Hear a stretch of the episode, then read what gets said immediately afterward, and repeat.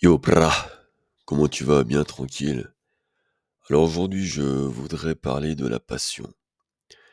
C'est un sujet, heu, avec lequel j'ai souvent débattu avec, heu, des proches et je me dis que ça vaut le coup aujourd'hui de parler de la passion.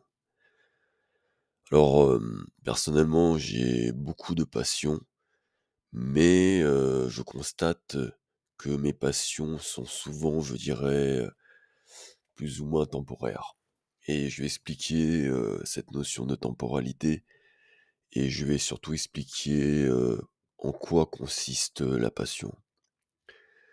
Donc je vais parler de mes passions actuelles. Actuellement, je suis passionné par, le tennis, par, la peinture, par, l'architecture et je suis aussi passionné par, la réalisation de films. Donc j'ai d'autres passions comme, le skateboard, et cetera, mais aujourd'hui, je ne suis plus, à l'heure actuelle, passionné par le skateboard et je vais expliquer, pourquoi. Parce que, j'ai écrit un message, hier, sur Twitter pour dire que le plus important pour moi, c'est l'objectif. Parce que, l'objectif crée la passion. Donc, je vais vous prendre l'exemple du tennis. J'ai toujours, j'ai commencé le tennis très jeune, à l'âge de 6 ans et j'en ai fait, jusqu'à 14 ans à peu près. Donc, durant cette période, je joue au tennis pas par passion.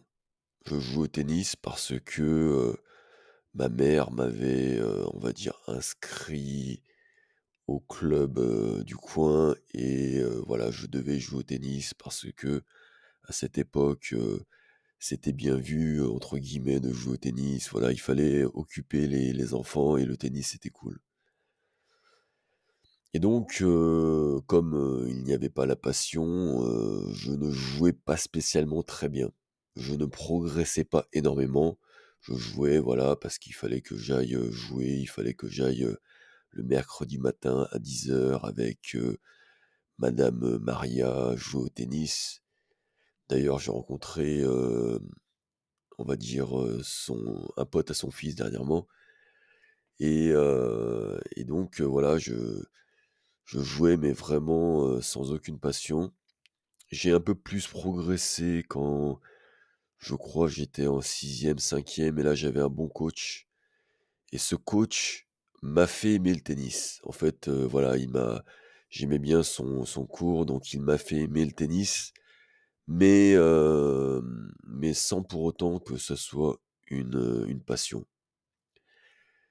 Et ensuite j'ai fait du, du skateboard justement donc vers 14 ans, c'était la mode, du skateboard et donc là, au début, surtout au début, c'est devenu une passion.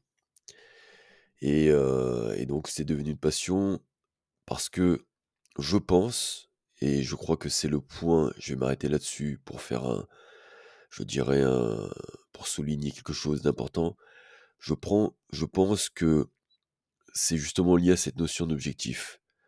En fait, quand vous démarrez quelque chose et notamment le skateboard et quand c'est vous qui choisissez ce domaine vous allez avoir un objectif et là, l'objectif, quand vous démarrez le skateboard, c'est, heu, d'avoir un certain niveau.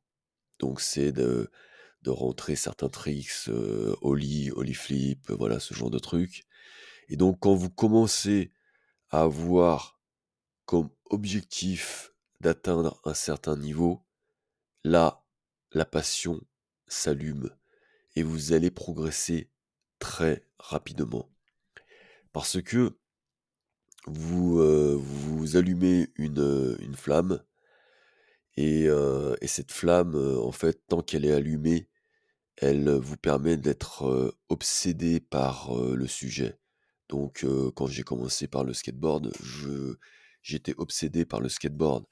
Je ne pensais qu'au skateboard, je m'habillais en skater, je ne voyais que des skateurs donc on est, on va dire, en immersion dans, le domaine et c'est ça qui est absolument génial. Et moi, donc je je vous pose la question à vous, mais je fonctionne de cette manière. C'est-à-dire que quand j'ai un j'ai un objectif précis la passion arrive, mais pas le contraire.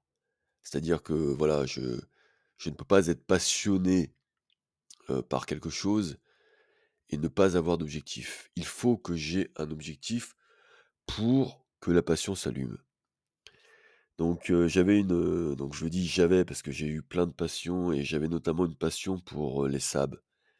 C'est une voiture, absolument extraordinaire, donc une voiture que j'admire aujourd'hui, mais aujourd'hui je n'ai plus la passion.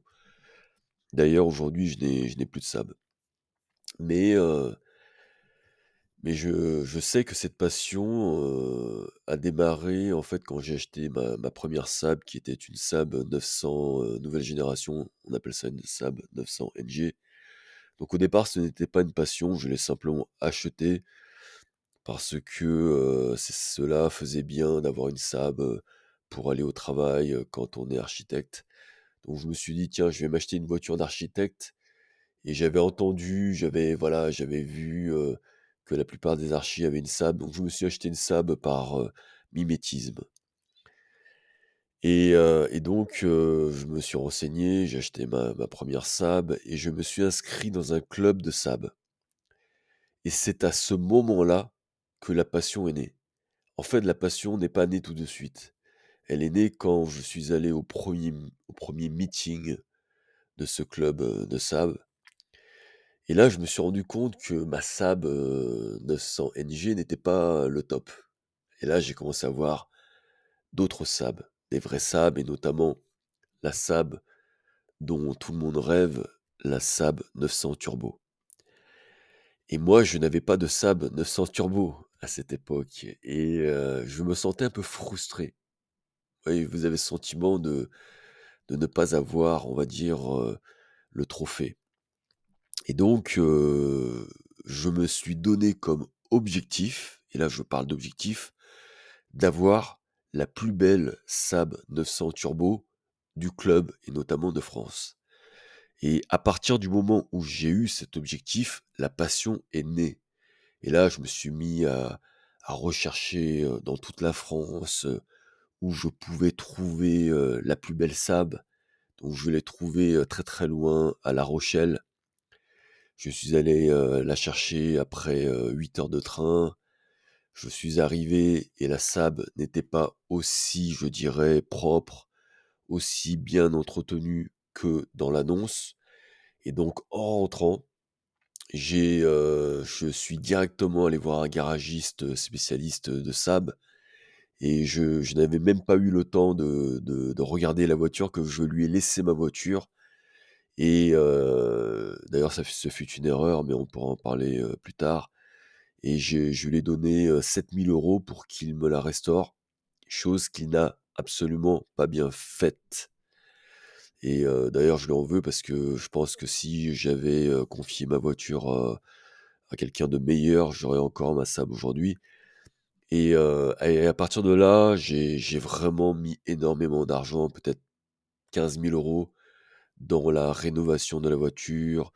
J'ai refait la sellerie, j'ai changé, j'ai tout changé. Les pneus, les jantes, jantes neuves, pneus neufs, carrosserie, moteur, voilà, j'ai vraiment tout changé parce que j'avais comme objectif d'avoir la plus belle Saab 900 turbo de France et j'organisais moi-même d'ailleurs les meetings pour pouvoir justement la montrer et on était tous d'accord que c'était, la plus belle Saab 900 turbo de France à ce moment-là.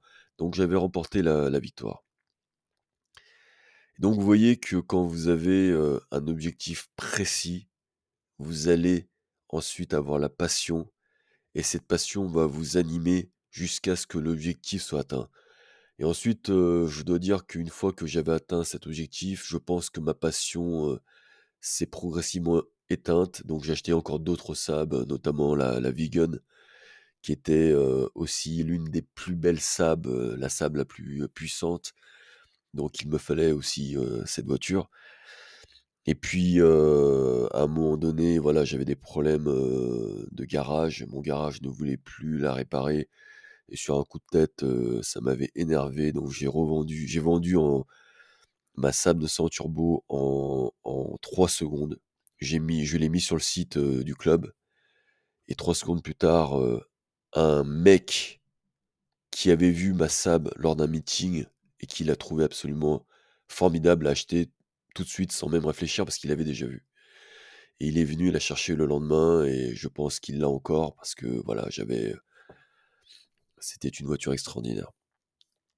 Donc je reviens à ça parce que ensuite, dans ma vie, j'ai toujours eu cette, heu, je dirais cette philosophie d'avoir un objectif, heu, d'abord, important et ensuite, heu, la passion. Et donc je reviens au tennis parce qu'il y a 1 an exactement je me suis remis au tennis, mais là, je me suis dit: «Non, je vais pas simplement jouer au tennis, je vais me donner un objectif précis» et mon objectif précis, c'est d'être classé en seconde série. Donc c'est quand même un objectif important et qui, pour beaucoup de personnes, est difficilement atteignable. Et bien, à partir du moment où je me suis fixé cet objectif tout change parce que vous vous posez les bonnes questions. À ce moment-là, je me suis dit: «Je ne peux pas jouer dans un petit club. Il faut que j'aille dans un grand club. Il faut que je trouve des partenaires meilleurs que moi. Il faut que je fasse des compétitions et cetera et cetera.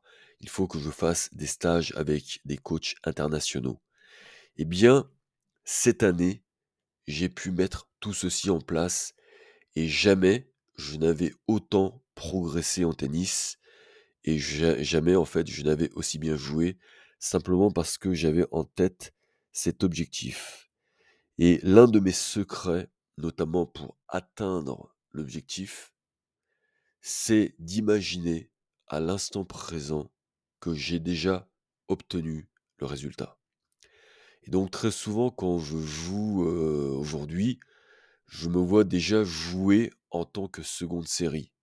Donc je me dis: «Voilà, quels sont les coups que je devrais faire, l'attitude que je devrais avoir aujourd'hui, à l'instant présent, pour pouvoir jouer» et c'est ça qui me fait progresser. D'ailleurs, quand je perds contre, voilà des alors que je suis pas du tout, seconde série, je suis encore 4e série parce que je démarre, mais quand je perds contre des 4e série, je suis énervé parce que dans ma tête, je pense déjà que je suis seconde série, alors qu'en fait pas du tout.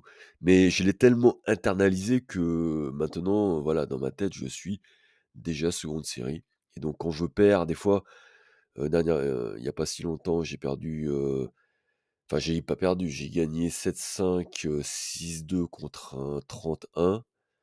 Bah, j'étais énervé parce que je me disais: «Voilà, je suis seconde série et heu, je devrais gagner 6-0, 6-0» alors qu'en fait pas du tout. Dans la réalité, je suis encore moins bien classé que lui, mais heu, voilà, j'ai réussi à faire ce mindset shift qui qui m'aide énormément et donc c'est aussi de cette manière que j'ai, commencé la peinture. Donc la peinture est une passion parce que je me suis fixé un objectif dans ma tête. Mon objectif est, simplement de devenir l'un des plus grands peintres, contemporains. Donc c'est quand même un objectif élevé, mais si je n'avais pas cet objectif élevé, je n'aurais pas la passion. Je n'aurais pas la motivation de peindre des toiles de plus en plus grandes, cette, je dirais, cette exigence envers moi-même. Heu, des fois, je fais des toiles et je me dis: «Non, ça c'est pas le niveau d'un peintre, heu, international», donc je détruis la toile parce qu'il y a dans le background cet objectif.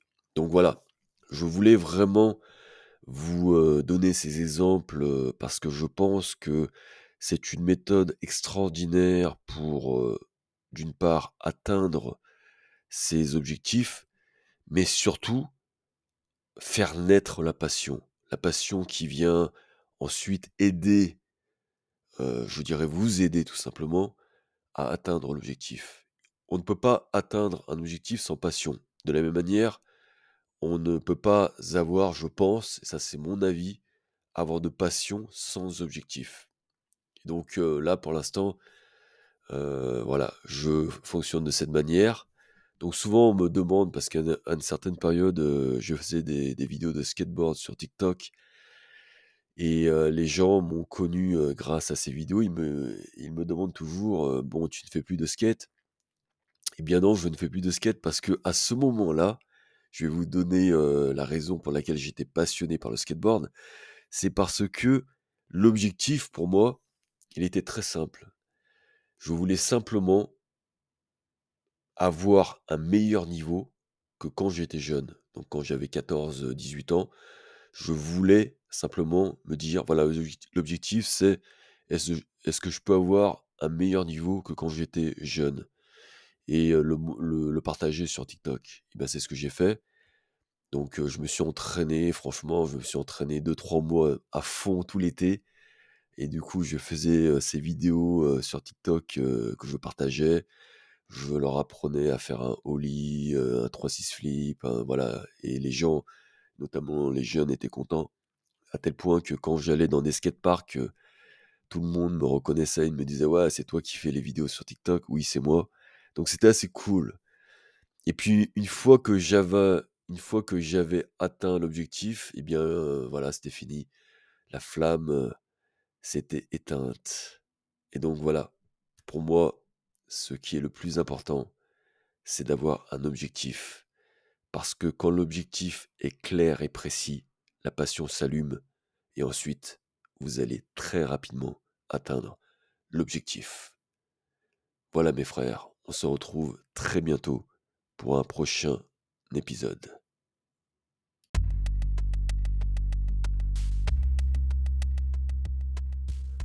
Alors si euh, vous aimez euh, mon podcast, RIM Podcast, vous pouvez euh, vous abonner.